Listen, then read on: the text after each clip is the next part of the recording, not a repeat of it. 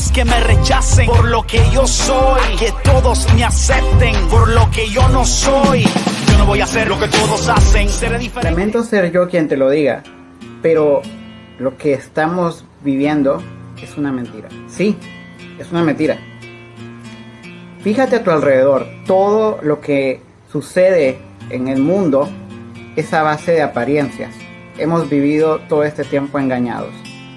Pero no nos ha engañado nadie.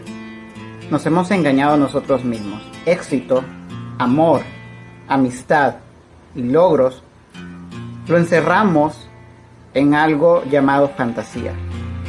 Y hablamos, pensamos, actuamos, vivimos y tratamos a los demás como si esa fantasía fuese real.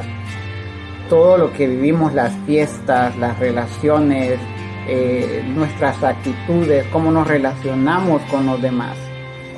Gusta en, hasta cierto punto y hasta cierto momento nos mantiene vivos, nos mantiene felices y nos hace despertar y nos hace sentir importantes, nos hace sentir especiales todo lo que hacemos, hablamos, decimos, pensamos o vemos.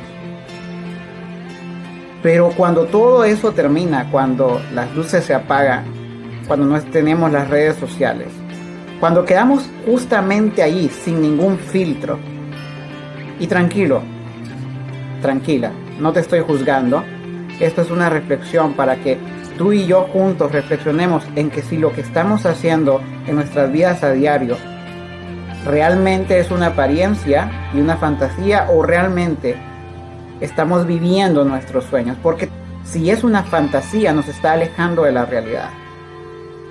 Y por ende se convierte en una distracción y esa distracción nos aleja cada vez más de nuestros sueños.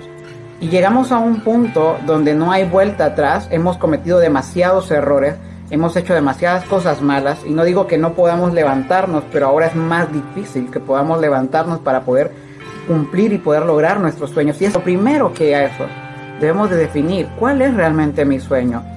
¿O será que mi sueño realmente es algo para lo que yo tengo potencial? Porque si tu sueño es pequeño, entonces tus aspiraciones son pequeños, tus esfuerzos van a ser muy pequeños.